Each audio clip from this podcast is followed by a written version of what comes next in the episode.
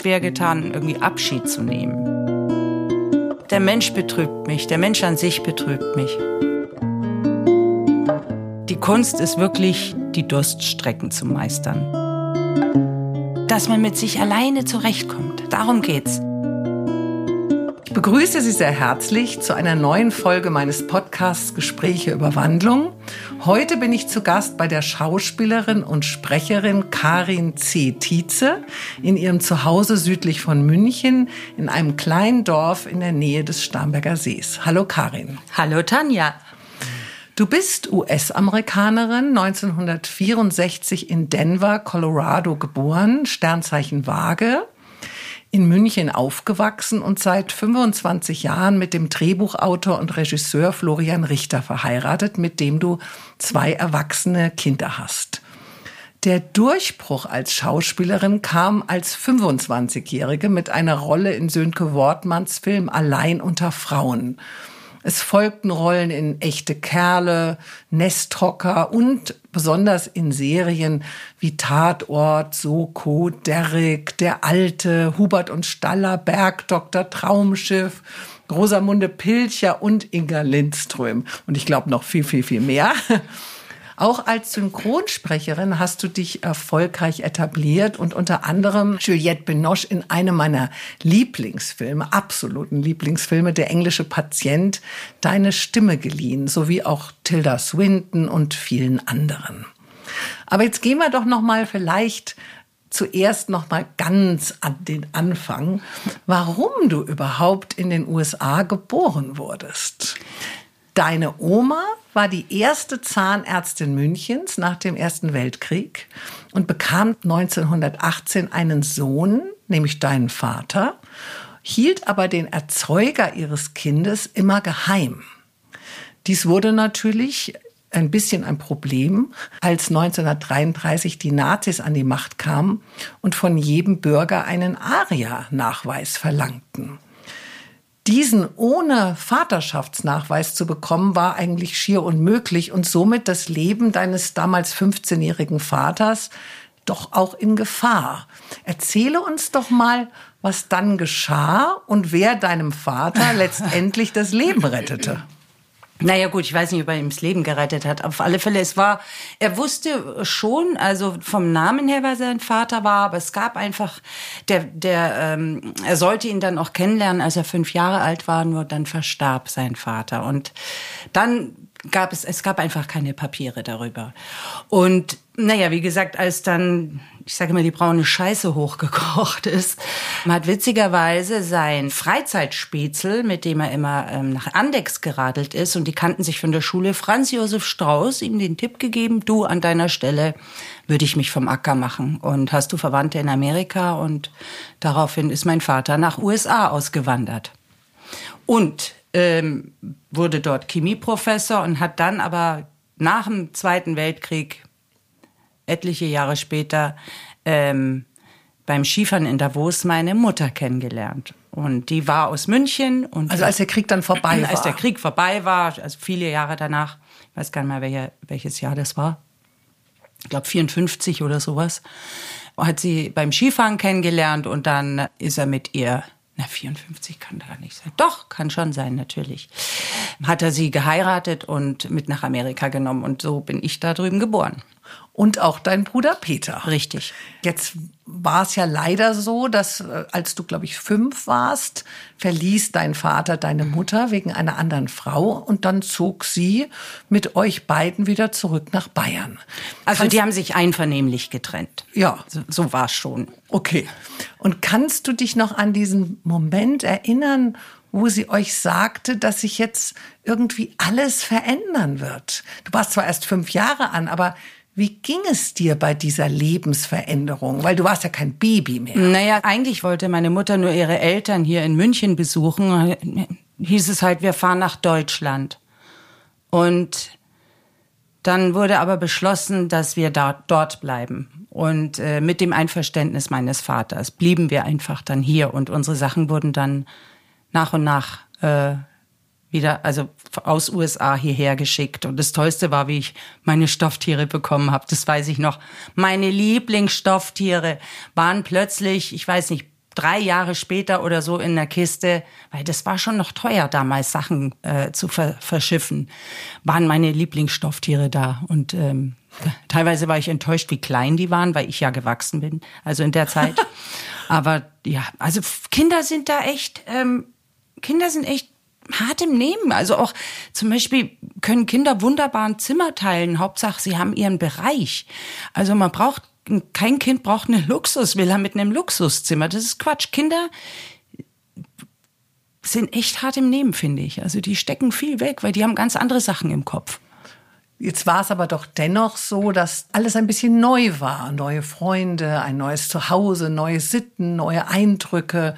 Ja. Deine Mutter heiratete dann einen, auch einen neuen Mann, den Lehrer Fritz Tietze, der sich aber wie ein Vater liebevoll um euch kümmerte und euch auch einen, also seinen Namen gab. Du trägst ja seinen Namen ja. oder einen Doppelnamen. Spielte denn euer leiblicher Vater überhaupt da gar keine Rolle mehr in meinem Leben und hast du ihn jemals wiedergesehen? Also es war natürlich schwierig, weil die Distanz doch sehr groß ist. Und er kam so einmal im Jahr oder alle zwei Jahre mal nach Deutschland und natürlich haben wir uns dann gesehen. Da hat, ist er mit meinem Bruder und mir nach Bad Kohlgrub. Er hat ja die Berge immer geliebt. Dann haben wir uns da ein paar Tage aufgehalten. Ähm, also der Kontakt war schon da, aber ich habe jetzt da nicht groß irgendwie Gefühle entwickeln können für den. Das war immer schon irgendwie ein bisschen ein Fremder. Man hat halt akzeptiert, das ist mein Vater. ja. ja. Aber vom Gefühl her war er dein Stiefvater. Dein ja, Vater. mein Stiefvater Fritzi, ähm, das, das war einfach, ein, also für die ganze Familie eine solche Bereicherung. Während der Schulzeit äh, hast du dann äh, Schultheater gespielt und nach dem Abitur auch noch mal so ein bisschen Theater in München. Dann inspirierte dich deine Jugendliebe und immer noch sehr enger Freund, der Schauspieler Philipp Morg, zu der Zeit eigentlich ähm, so, komm doch nach New York, weil der war da schon an dieser renommierten Schauspielschule, ich glaube, die hieß Neighborhood Playhouse. Neighborhood Playhouse School Oder, of äh, Theater, äh, ja, ein langes und, Wort. Ähm, der sagte, glaube ich, dann zu dir, wenn ich das richtig verstanden habe, komm du doch mal auch rüber. Also und hast du das dann gemacht, oder? Ja, ähm, er meinte, ich soll mich halt bewerben und das Tolle war, dass das die Schule von Sanford Meisner ist. Äh, der hatte in den 30er Jahren mit Stella Adler und Lee Strasberg hatten die eine Theatergruppe und dann hat halt jeder so seine eigene Methode entwickelt und seine eigene Schule äh, eröffnet und Sanford Meissner lebte eben noch. Ich hatte den sogar noch als Lehrer, 90-jährig. Ähm, da ich ja Amerikanerin bin, war es für mich gar nicht so unmöglich, mir diesen Traum irgendwie vorzustellen, dass ich in New York auf eine Schauspielschule gehe, weil ich ja nebenher Geld verdienen konnte. Und dann bin ich rübergeflogen, habe mich beworben, bin wieder nach Hause, wurde angenommen und in der Zeit, also bis ich die Zusage bekommen habe, habe ich hier einfach schon Kohle gescheffelt, damit ich das zahlen kann. Und meine Eltern haben mich auch unterstützt. Aber man musste schon eine klassische Aufnahmeprüfung machen. Nein, das musste man nicht, sondern es, das fand ich eben toll. Ich hatte einfach nur ein Gespräch mit dem Leiter. Also die wollten mehr deine Persönlichkeit. Ganz genau, erfahren. die wollten wissen, wie tickst du und was, weil ich meine, es wurde eh im ersten Jahr dann ausgesiebt und wenn du wenn du kein Talent hattest, dann warst du halt weg. So. Mhm.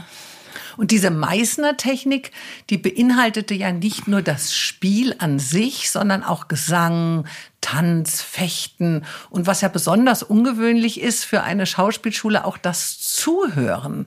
Was war denn diesem Herrn Meißner so wichtig dabei? äh, warum, also ich dachte immer, im Schauspiel geht's oder in der Schauspielschule geht's eher darum, sich auszudrücken, expressiv zu sein, Grenzen zu überwinden. Man stellt sich da immer vor, alle nackt im Raum und die da, da so. Das mag aber, eigentlich kein Schauspieler. Aber, aber dass es um Stille geht, also um Zuhören, ist ja doch eher ungewöhnlich. Ja, weil was du gerade beschrieben hast, so Ausdruck und aus sich rausgehen, das ist die volle Ego-Nummer, finde ich, von einem Schauspieler. So, oh, der ist ja nur mit sich befasst.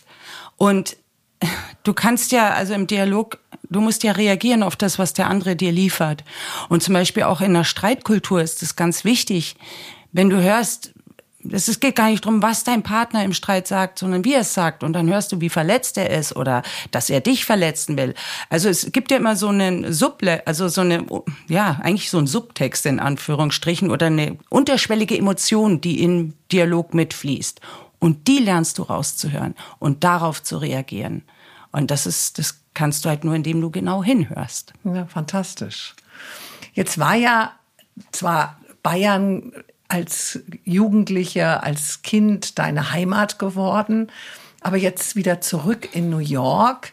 War das dann so ein bisschen so, als spürtest du, jetzt bin ich doch wieder in meiner richtigen Heimat? Also war da sowas wie so eine verborgene Wehmut auch hier zurück in Bayern nach dem Ort und dem Geruch und dem Gefühl, wo du geboren worden bist? Oder ist das eher umgekehrt gewesen, dass du in New York Heimweh nach Bayern hattest? Ja, genau so war es eher, weil New York kannst du ja nicht vergleichen wirklich mit ganz USA oder mit Colorado und den Rocky Mountains. Ähm, das New York ist einfach eine Insel für sich, ja. Und äh, das war toll. Es war wirklich toll. Und wir haben also gerade die, die 80er Jahre, mein Gott, für mich die beste Zeit überhaupt gewesen. Und äh, ich habe ja dann noch so ein bisschen von diesem Studio 54, mhm. äh, äh, von dieser Truppe noch ein paar kennengelernt, wie, wie Andy Warhol und Bianca Jagger und so, aber nur rein zufällig und habe auch den Kontakt mit denen ja nicht groß gepflegt. Äh, ich fand's cool, so als Außenseiter das so mitzuerleben. Aber in der Tat habe ich dann äh, beschlossen, wie ich mit der Schauspielschule fertig war, dass ich nach Deutschland wieder zurückkehren möchte, zumal hier sehr viel Arbeit war durch die ganzen privaten Sender, die plötzlich äh, auf dem Markt waren, Pro7, Sat1, äh, RTL, RTL 2, Vox. Gab es hier wahnsinnig viel Arbeit. Und ich habe mir nicht ausmalen können, dass ich nach Los Angeles gehe und ein Hollywood-Star werde. Das habe ich mir nicht zugetraut. Ich habe ja auch drei Jahre bis 1984 in New York gelebt und studiert. Und diese pulsierende Stadt mit den vielen spannenden, unterschiedlichen Menschen regelrecht so in mich aufgesogen. Alles in der Stadt hat mich eigentlich so inspiriert, Tag und Nacht. Welche Erinnerungen hast du aber an diese Stadt? Wie hat diese Stadt dich verändert? Also ich glaube nicht, dass sie mich verändert hat. Ich bin jeden Morgen erst mal 25 Blocks in die Schule gelaufen. Dann hatte ich äh, Schule bis circa 5 Uhr, 3 oder 5 Uhr. Dann bin ich äh, Kellnern gegangen und dann bin ich nach Hause gelaufen. ähm, was das einzige, was irre war, fand ich, äh, dass ich so viel Energie habe, das wirklich durchzuziehen. Weil am Wochenende habe ich auch gearbeitet. Ja, ich habe gekellnert. Also verändert hat sie mich nicht. Sie hat mir nur gezeigt, wo ich hingehöre. Und ich gehöre nicht nach New York. Also für zwei Jahre wunderbar, aber wenn du da nicht Familie und oder enge Freunde hast, da, da ist jeder ein Einzelkämpfer und jeder auf irgendwie auf dem, auf dem, ja, auf der Durchreise. Du kannst in New York nur, glaube ich, wirklich leben bleiben, wenn du da einen Beruf hast und deine Familie gründest oder Freunde hast. Und ansonsten war jeder ein Einzelkämpfer. Und ich glaube auch ein gewisses finanzielles Polster, weil Logisch, ich habe, also ich als zumindest in der Zeit, wo ich dort war, habe ich schon gemerkt, äh, wie, wie wenig man mit einem gewissen Geld auch äh, anfangen kann. Also es, die Wohnungen waren ja irrsinnig, sind sicherlich immer noch irrsinnig teuer und äh, dass man einfach wirklich in so einer kleinsten Bude für viel Geld lebte wo auch überhaupt kein Tageslicht irgendwie reinkam. Und äh, das kann ich mir auch nur sehr schwer vorstellen, wenn du dann vielleicht auch Familie hast oder Kinder, ähm, dass das dann dort eine Erfüllung ist. Naja, nee, das, also da brauchst du dann, wie gesagt, du musst so eine alteingesessene Familie sein, die so eine Etagenwohnung besitzt. Okay, ja. ja. Aber ich meine, damals war es teilweise noch zu stemmen. Ähm, daher war das, war, war das Publikum in New York auch noch recht bunt. Und ich glaube aber heute ist das alles weg. Ja. Also, also noch weiter weg. Ja, alles ist modernisiert und noch teurer. Und ich glaube nicht, dass es so eine etwas, ja, unter der Mittelschicht gibt es, glaube ich, mhm. nichts mehr. Jetzt hattest du ja gesagt, dass du nach zwei Jahren in New York doch eben ein bisschen Heimweh nach Bayern hattest. Und 1987 bist du dann zurück nach München, hast aber so ein bisschen das wilde Partyleben fortgeführt, warst in der Disco Why Not. Nein, die gab's da nicht mehr. Ach so, die gab's das war nicht davor, mehr. Ja. Ach, davor, na, da ja. warst du ja noch jünger. Ja, mit 16, äh, glaube ich. ich war, ich war zwar auch 87 in, der, in München, damals zurückgekehrt aus New York, aber ich habe mich schon gewundert, ich dachte, komisch, why not? Da war ich irgendwie nie. Ich war Nee, immer in Pascha. Parkcafé und Pascha, das gab's genau. dann, ja. Also gut, aber zumindest hast Ja. du ja auch mit, ähm, glaube ich, du hattest einen, einen Freund, äh, mit dem du in diesem legendären Fuchsbau lebtest, oder Ja. war das auch vorher? Nein, das, Das war jetzt war auch nachher. vorher. Das Ach, war, das war bevor auch ich nach vorher. New York bin, ja. Okay, und dann hast du ja auch erzählt, dass ihr äh, nackt ins äh, zum Nacktschwimmen ins Ungererbad eingebrochen seid. Ach so, ich habe jetzt gedacht, das wäre dann sozusagen so ein bisschen äh, ja die- diese diese dieser Esprit, den du von New York no, nee. mitgenommen hast. Du, es war in der Tat so, dass ich, als ich zurückkam, wirklich wahnsinnig viel gearbeitet habe. Also äh, klar hat man noch gefeiert hier und da, aber ähm, ich war, war nicht mehr so wild. Aber du hast ja gesagt, es ist doch zur zum Fenster reingeflogen. Also du musstest dich jetzt nicht großartig bemühen, Rollen dann in Deutschland zu bekommen. Aufgrund äh, der Privatsender, die gegründet worden sind, die natürlich alle viel Content benötigten. Ähm, also das war schon auch eine coole Zeit, oder? Das war super und es, äh, ich meine, man hatte fast jede Woche ein Casting, ja. Und da habe ich auch echt gut abgeräumt. Also ich liebe ja Castings, das hat für mich so was Sportliches. Äh, mein Leben verändert sich nicht, wenn ich die Rolle nicht kriege, es verändert sich erst, wenn ich die Rolle kriege. Und ja, Also du hast das nicht so persönlich genommen. Nee, überhaupt Diese nicht. Kritik, äh, also ich sage jetzt mal, nicht genommen zu werden, hat ja auch schon was Ablehnendes. Nee, ich habe nee, ich sehe das so, die haben die bessere Wahl getroffen. So sehe ich das. Die haben denjenigen genommen, der für sie besser passt. Und ich meine, wir sind alle so unterschiedlich und wenn jemand besser passt, dann ist es doch wunderbar, wenn sie die bessere Person gefunden haben. Bist du aber schon eine Ausnahme. Ich glaube, da gibt es auch viele Schauspieler, die regelrecht äh, sich vor jedem Casting fürchten und äh, eigentlich danach vielleicht auch sehr, also zu Tode betrübt sind, Es ist Quatsch. wenn es dann nicht klappt. ja, aber das ist, mein Gott, das gehört zu dem Business dazu. 1991 besetzte dich ja dann Sönke Wortmann für seine Kinokomödie Allein unter Frauen, äh, wo du die Emanze Vio spielst.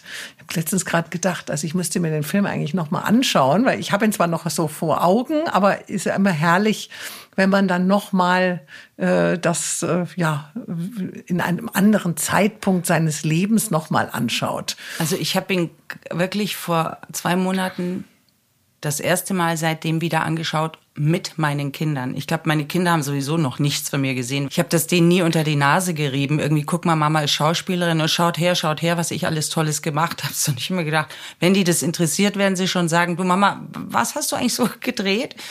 Und irgendwann war es jetzt so, dass, dass ich, glaube ich, in Allein unter Frauen ungefähr so alt bin wie meine Tochter jetzt. Und haben wir gesagt, komm, wir gucken den an. Und ich habe den noch auf VHS, den Film. Hast du noch einen VHS-Player? Ja, ich habe noch einen Videorekorder, habe ich mir extra irgendwann noch mal eingekauft. Und dann haben wir den Film angeschaut und ähm, ja, es war zum, zum Wegschmeißen komisch. Also auch der Thomas Heinze oder Merit Becker ist ja noch ein Baby in dem Film so ungefähr, ja. also ich werde Ja, ihn mir anschauen. Er kommt, ja- er wird jetzt, äh, glaube ich, zum Streamen ist er äh, jetzt dann, glaube ich, bald zur, steht er zur Verfügung. Ja. Du fällst ja vor allem durch deine Vielseitigkeit auf und Wandlungsfähigkeit. War es ein mühsamer Weg für dich, in keiner Schublade zu landen? Nein, also ein bisschen, eine kleine Schublade habe ich und äh, die ärgert mich auch so ein bisschen. Ich werde immer für die Mutter besetzt, die um ihr sterbendes, totes, krankes Kind weint und das langweilt mich inzwischen. Und ich habe auch, nein, ich habe keine Lust mehr auf diese Rolle, ganz ehrlich. Ja, du kannst sie ja ablehnen. Das mache ich auch inzwischen. Aber nein, ich musste mich nicht wehren. Ich habe ich hab mich wirklich treiben lassen, weil ich habe jetzt mir keinen Plan zurechtgelegt, äh, wie meine Karriere zu verlaufen hat. Ich habe Mann und zwei Kinder und die haben einfach Priorität bei mir. Ich habe viele Sachen auch nicht gemacht wegen der Familie ähm, und somit ist mein, mein Weg einfach entstanden. Und äh, ich habe zum Beispiel, was weiß ich, eine Hauptrolle in der Serie in Köln habe ich abgelehnt, weil ich nicht nach Köln ziehen wollte. Ich wollte meine Kinder jetzt nicht aus ihrem Umfeld reißen, sondern die haben hier ihren Fußballverein gehabt und ihren Turnverein und ihre Freunde. Ähm, ich wollte aber auch nicht jetzt nur die Wochenendmama sein. Das finde ich auch furchtbar. Also ja, ich habe mir nie wirklich groß Gedanken gemacht. Also es ist eher zu dir gekommen, als dass du ihm, also diesem Schicksal hinterhergelaufen bist. Besonders erfolgreich in deiner Karriere war ja ab 2011 die Rolle der attraktiven Kaffeebetreiberin Sabrina Rattlinger in der ARD-Serie Hubert und Staller. Zudem fanden diese Dreharbeiten ja auch ganz hier in deiner Nähe statt. Du konntest also da, glaube ich, hinlaufen oder hinradeln. Alles war so perfekt. Dennoch bist du nach fünf Jahren, also fünf langen, langen Jahren, ausgestiegen. Wie schwer fiel dir denn dieses Loslassen des Verlässlichen und was hat dich überhaupt dazu bewegt? Also zum einen ähm, ist es ja eine Kultserie geworden und ich habe mir immer gewünscht, boah, ich würde so gerne in einer Kultserie mitspielen am Starnberger See und ich wünsche mir manchmal Sachen und, und die passieren dann.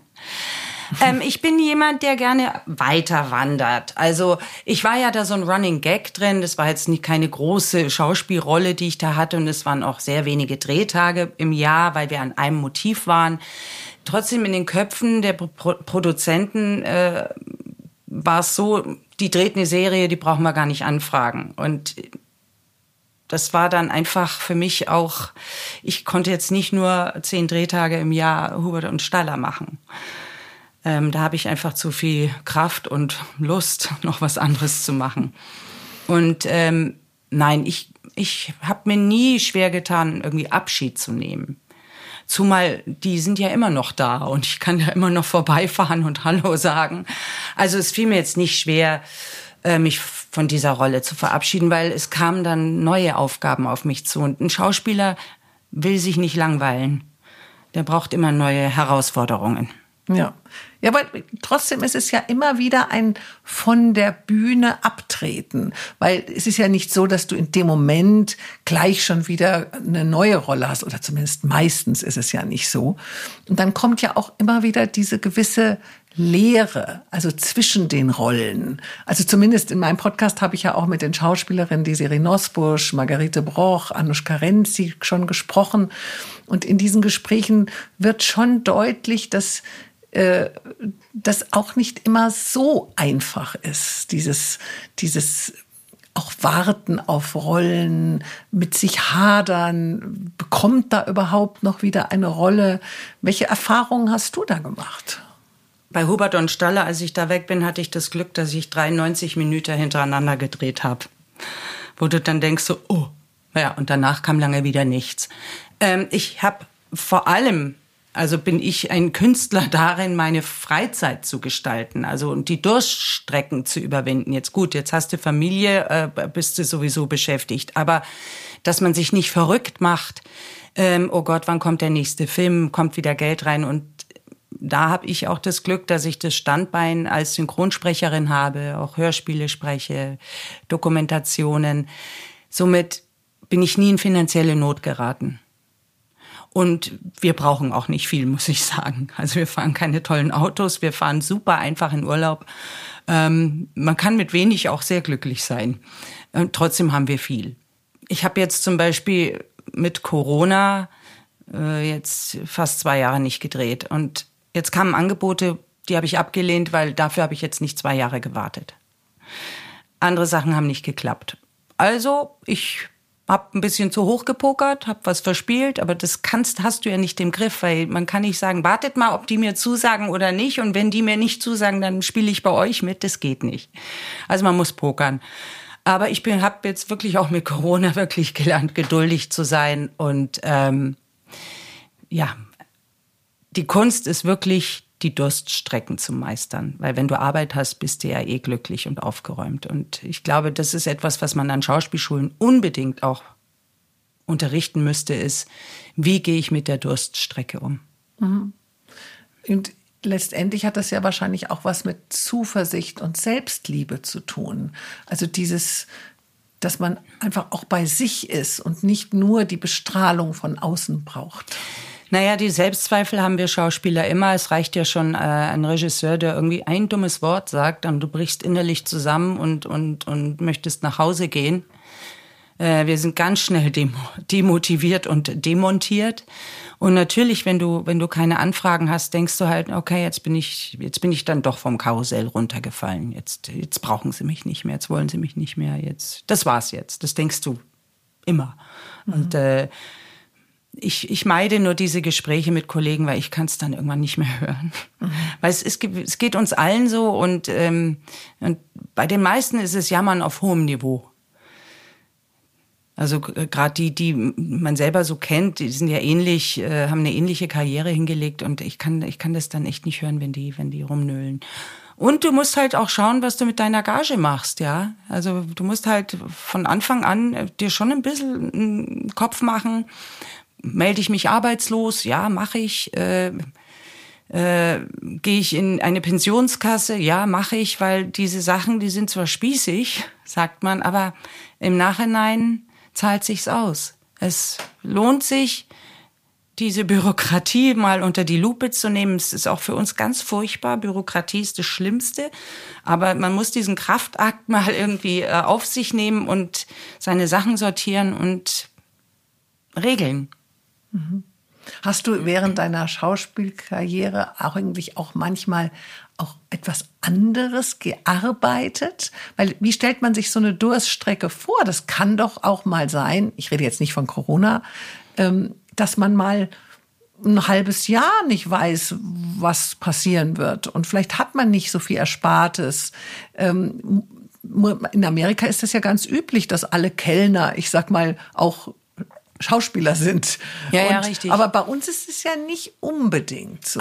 Also ich kenne schon äh, jung, junge Schauspieler, Nachwuchsschauspieler, die, die nebenher studieren, was auch wirklich vernünftig ist. Aber ich meine jetzt mehr ähm, die Etablierten. Und die Etablierten, ich hatte in einem Jahr mal vor ein paar Jahren nur vier Drehtage, aber wie gesagt, ich habe meine mein Sprecherstandbein. Und es gibt dann welche, die fangen dann an zu coachen oder geben Schauspielunterricht oder bilden sich trotzdem auch fort, auch etablierte. Die, die machen dann ihren Heilpraktiker nebenher oder so.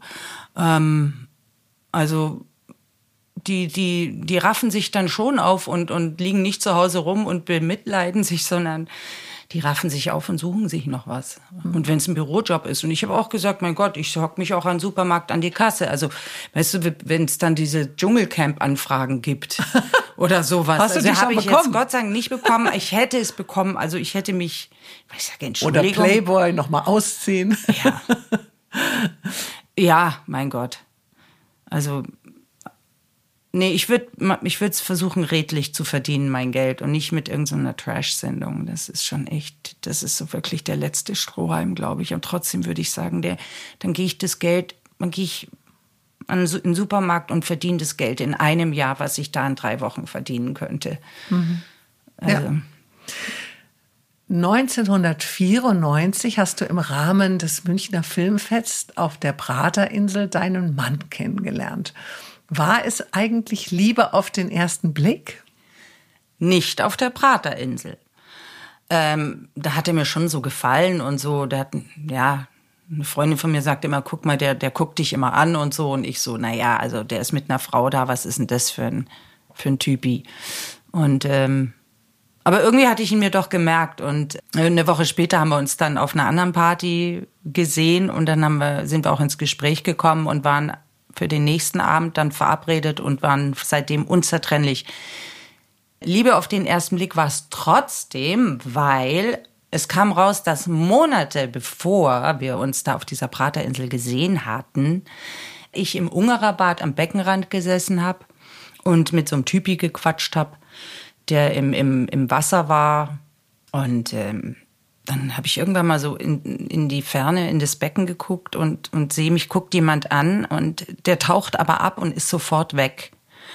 Und ich habe nur diese grünen Augen gesehen und habe mir gedacht, Mist, äh, jetzt unterhalte ich mich mit diesem Dödel da am Beckenrand und da schwimmt der Mann meines Lebens.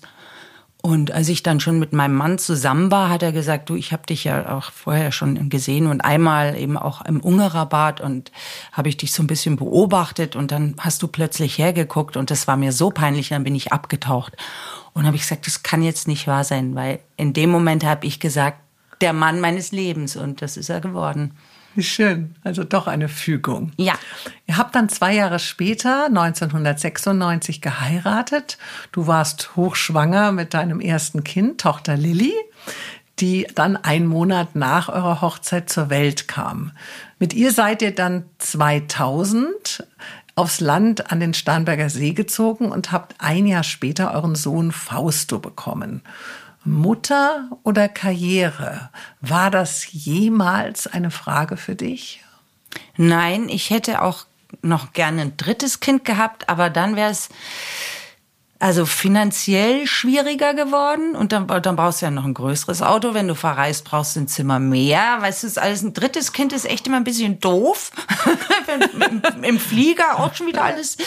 Und dann hätte ich auch echt, dann hätte ich mit der Karriere echt zurück, zurückschrauben müssen. Also es wäre verantwortungslos gewesen. Aber wer hat auf deine Kinder aufgepasst, wenn du gedreht hast? Weil dein Mann ist ja auch aus der Branche. Ja, aber ähm, der hat sehr viel auch zu Hause gearbeitet und ich hatte elf wunderbare Au-pair-Mädchen.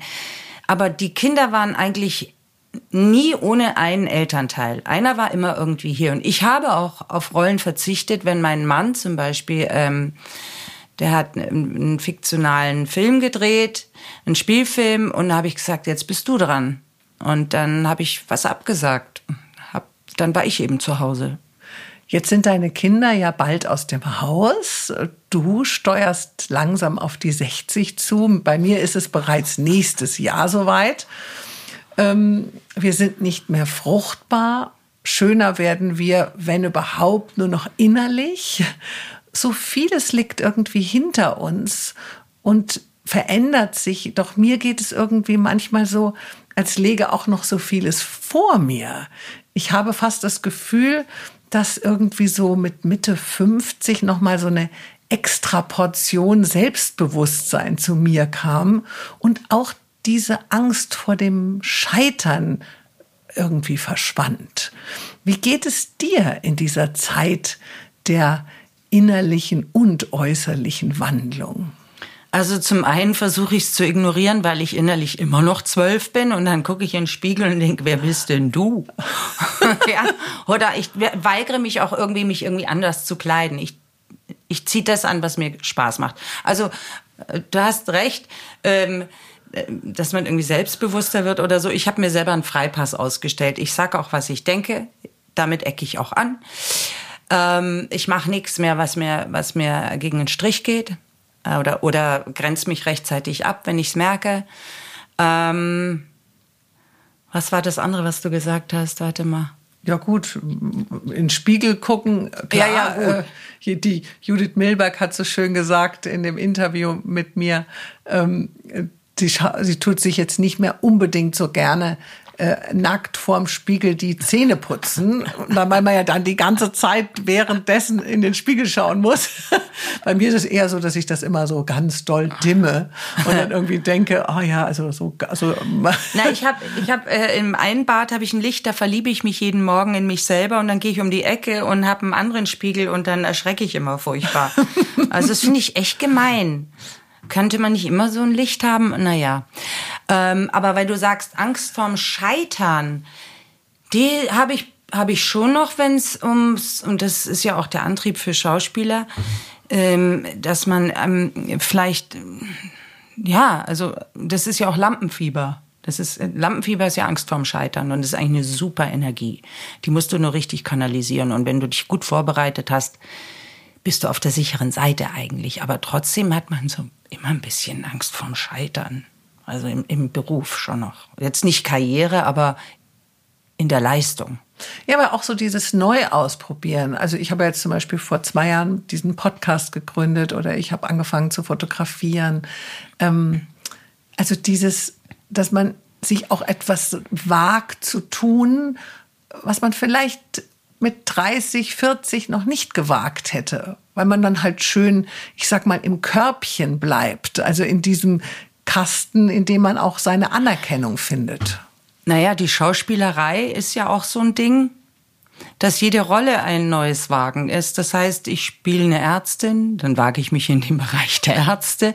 Also ich glaube, wir Schauspieler machen das eben, weil es uns Spaß macht, immer was Neues zu machen und was Neues zu wagen, was Neues auszuprobieren. Ähm, Ihr seid die Mutigen. Ja, wir sind mutig. Ich bin, ich bin ja auch Skirennen gefahren in meiner Kindheit und an, also frühen Jugend. Und oben am Start zu stehen und sich in den Steilhang zu stürzen, bedarf auch viel Mut. Oder auch am, im, am Tiefschneehang zu stehen. Ja. Und das liebe ich. ich sehe es bis hierher. Du strahlst. Ja.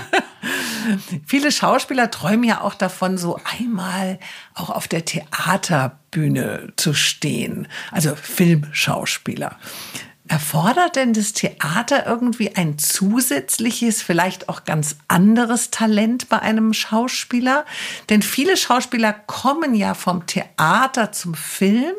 Aber wenn ich jetzt richtig informiert bin, passiert das umgekehrt nicht unbedingt so oft. Da hast du sicher recht. Also es gibt ja welche, die das Theater ausgelassen haben, wobei das sind gar nicht so viele, glaube ich. Also die, klassische Ausbildung ist ja doch, dass du vier Jahre an der Schauspielschule bist und dann erstmal ins Theater und dann zum Film. Manche waren ja gar nicht auf der Schauspielschule und sind gleich zum Film. Und für die ist es natürlich schon eine Challenge, äh, zu sagen, so, jetzt wage ich mich ans Theater und da gibt's ja schon so, das sind ja dann nicht die großen Häuser, sondern irgendwelche Off-Theater oder Privattheater oder Tourneetheater, wo die sich dann auch ausprobieren können. Und äh, ich war schon eher filmaffin. Ich hätte auch an ein Theater gehen können und habe aber dann nach einer Woche wieder abgesagt, weil der Preis ist, glaube ich, ziemlich hoch, wenn du so an ein festes Haus gehst. A, ist die Gage oder halt ist das Gehalt nicht sehr also ist recht klein. Und ich bin nicht jemand, der sich gut unter unterordnen kann, wenn ich gezwungen bin. Also du bist ja da wie ein Angestellter in so einem Haus. Und wenn ich da irgendeinen kranken Regisseur habe, der irgendwelche kranken Gedanken unbedingt ausleben muss oder ich den nicht verstehe oder der mich nicht versteht oder mich nicht erkennt und mich nur als Werkzeug benutzt oder so, das kann ich nicht, dann würde ich, würde ich krank werden. Aber das und kann dir bei einem Film, der ja auch ein paar Monate vielleicht dauert, bis er fertig ist, auch passieren. Ja, aber also das Pech hatte ich nicht bisher. Klar hatte ich auch Regisseure, die ich nicht respektiert habe, aber mein Gott, also meistens dauert so ein Film fünf Wochen und das, das, das kriegt man hin. Das hält man durch. Das hält man durch. Und äh, in der ersten Woche denkst du immer noch, hä, komisch. In der zweiten merkst du es dann richtig. Äh, die dritte ist hart und die vierte und fünfte ziehst du es nur noch durch. Du hast ja gerade schon erzählt, dass du eine, auch eine Skirennläuferin warst und hast, äh, glaube ich, auch den Traum gehabt, äh, mal Tennis Profi zu werden. Du willst dich immer gerne bewegen, willst immer aktiv sein, irgendwas machen.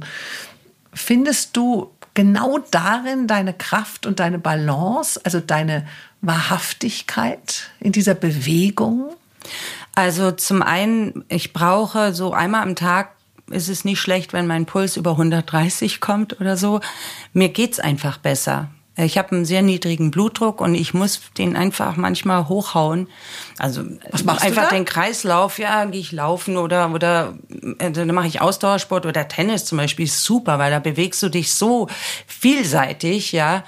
Da geht der Puls mal ganz, ganz hoch und dann äh, wartest du wieder, bis der andere seinen Aufschlag macht. Dann geht der Puls wieder ein bisschen runter und so. Aber mir geht's einfach gut, wenn ich geschwitzt habe. So. und ansonsten beschäftige ich mich einfach wahnsinnig gern mit, mit den Händen und so handwerklich. Ja. Also ich muss immer irgendwie produktiv sein. Das ist echt schlimm. Ich habe, also gerade mit Corona äh, habe hab ich gesagt, endlich kann ich all die Sachen machen, die in meinem Kopf sind. Und ich bin immer noch nicht fertig, weil es kommen immer neue Sachen dazu. Das ist furchtbar. Ich bin in einem total, mein Gehirn ist so überlastet mit Sachen, die ich erledigen muss. Aber was denn zum Beispiel? Muss. Also was kreierst du denn da? Das, das geht von, von ich weiß nicht, ich habe zum Beispiel, ähm, ich habe bei der Caritas alte Handtaschen gefunden wirklich schöne alte Handtaschen, dann finde ich super tolle alte Gürtel, die bestickt sind und dann mache ich neue Träger für diese Handtaschen. Ähm, die verschenke ich dann oder ähm, also du bastelst richtig. Ich, ja, ich, ich bin richtig. Ich habe auch überall Schrauben und Zangen und Zwicken und ich weiß nicht was. Ja, ich habe ja vorhin auch eine Ja, ja, ich habe eine wiedergefunden, Gott sei Dank. Dann habe ich ähm, Hüte gemacht. Ich habe Lederhüte gemacht. Ähm, damit habe ich eigentlich angefangen, Corona. Habe ich, äh, hab ich dann irgendwo im Secondhand halt alte Lederklamotten gekauft und aus denen, die habe ich dann aufgelöst und habe daraus dann Hüte gemacht. Ähm, also vom Tausendsten ins Hunderttausendste geht Und dein Mann macht das alles mit. Der kriegt das ja nicht mit, ich mache das ja in meinem Zimmer. vielleicht liegt das. Ach so, du bist dann schon aufgeräumt in deinem Zimmer. Ja, ja, ich störe ihn ja nicht. Wobei, ich habe schon auch mal das Wohnzimmer komplett belagert. Ich weiß gar nicht mehr, was ich da gemacht habe. Aber irgendwas habe ich da auch ausgebreitet. Und ähm, ja, Machst du auch Musik? ich singe ganz nett. Meine Tochter spielt Klavier. Und wenn die den ganzen Tag Klavier spielt, das reicht eigentlich so als Beschallung. Aber manchmal äh, singen wir dann auch zusammen. Also ich darf mir dann immer irgendein Lied wünschen, was ich kann und was sie kann. Und dann singen wir zu zweit. Ja, Aber hängen ich- auch sehr schöne Bilder hier in deinem Haus. Äh, Du malst aber nicht selber. Ich habe auch schon gemalt, doch, aber die, die sind verstaut, die Bilder. Malen, das muss ich mir noch aufheben, bis ich, glaube ich, 75 bin und nicht mehr viel Sport machen kann, weil Malen ist so zeitintensiv. Ähm, also wenn ich male, dann kann es halt schon sein, dass ich 16 Stunden vor der Leinwand stehe und das ist asozial. Naja. Ja, du das willst kann es also zu. Ende bringen. Ja, ja, aber dann geht's am nächsten Tag weiter. Und also malen ist für mich, oh Gott, ich hätte am liebsten so ein, so wie eine riesen, riesen Halle, wo ich so zweimal drei Meter Bilder haben könnte. Und dann, oh Gott, das wäre das Größte für mich. Schön. Gibt es denn aber auch Tage, wo du dich einfach nur unter der Decke verkriechen willst? Was schmerzt dich? Also ich habe als Kind schon ganz früh unter Weltschmerz gelitten. So, so kleine Sachen habe ich irgendwie mal mitbekommen, dass bei den Küken werden die Männchen entsorgt und die. Ich habe da irgendwie so eine Dokumentation gesehen und Wo die geschreddert werden? ja, also und ich weiß gar nicht, wie alt ich da war und da habe ich kam ich aus dem Heulen nicht mehr raus und habe gedacht, der Mensch ist so schlecht. Ja, der Mensch betrübt mich, der Mensch an sich betrübt mich, dass er auf der einen Seite so intelligent ist und auf der anderen Seite so unmöglich. Das ist echt und wir, wir kriegen ja die Quittungen jetzt mehr und mehr, ne? Was würdest du denn gerne verändern auf dieser Welt? Ich, ich glaube nicht, dass das machbar ist. Der Mensch, dem fehlen so noch gewisse Sachen. Was den Menschen antreibt, ist ja irgendwie Geld, Macht, Gier, Sex, Angst.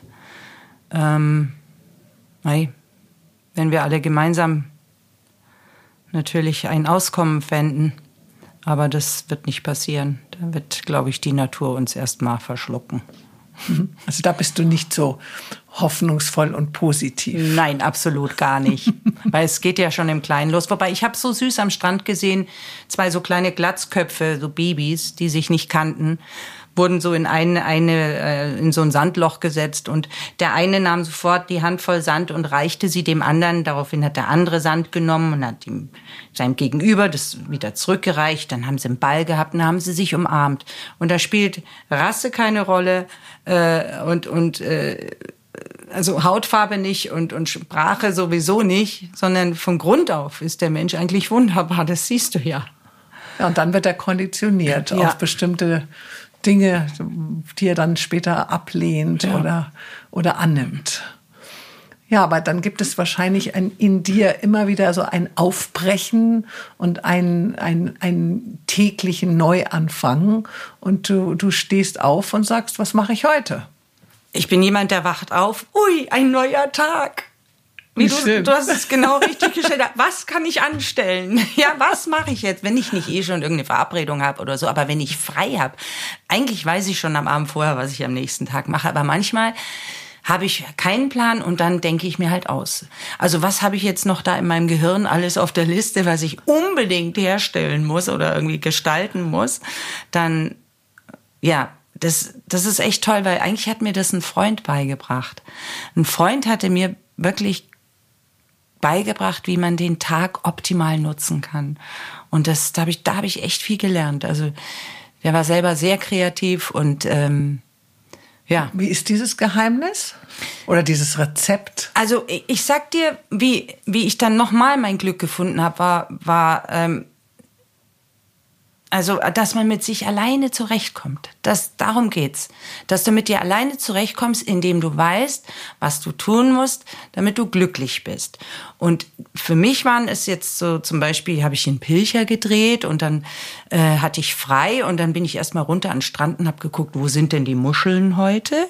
Dann habe ich mal so eine Handvoll Muscheln gesammelt. Dann habe ich mir mein Bodyboard genommen, habe mich in die Wellen gestürzt und bin erstmal eine Stunde ähm, so Bodyboarden gewesen. Dann habe ich mir was zum Mittagessen gemacht, dann habe ich eine 20 Kilometer Wanderung gemacht und abends habe ich mir dann was Schönes gekocht, ein Glas Whisky eingeschenkt, The Voice UK angeschaut und meine Muscheln angemalt. Und ich war den ganzen Tag nur glücklich. Ach, weil ich einfach beschäftigt war. Also du hattest war. so eine Drehpause sozusagen. Ja, ich hatte einen Dreh, freien Drehtag und den habe ich mir so megamäßig gestaltet für mich. Andere würden sagen, oh Gott, grausig. Und dann hab, kam eine Kollegin äh, später zu diesem Dreh und wir hatten gemeinsam frei und hab ich, hat sie gesagt, was machst du heute, Karin? Und dann habe ich gesagt, ich zeig's dir. Und dann hat sie mich begleitet in dieser Form. Und für sie war das auch so eine Offenbarung. Die hat gesagt, das ist, war der schönste Tag seit langem, weil wir so viel gemacht haben. Wir waren sportlich, wir waren kreativ, wir haben gut gegessen. Ja. Also letztendlich äh, ist man eben der Schmied seines eigenen Glücks. Absolut. Liebe Karin, dann danke ich dir für dieses sehr schöne, offene Gespräch. Und ich hoffe, ich nehme ein bisschen von deiner Energie mit. Und das nächste Mal, wenn mir langweilig ist, dann, dann denke ich an dich. Liebe Tanja, mir hat das auch sehr viel Spaß gemacht und äh, ich habe gemerkt, wir haben uns noch lange nicht ausgequatscht. Ja, vielen Dank.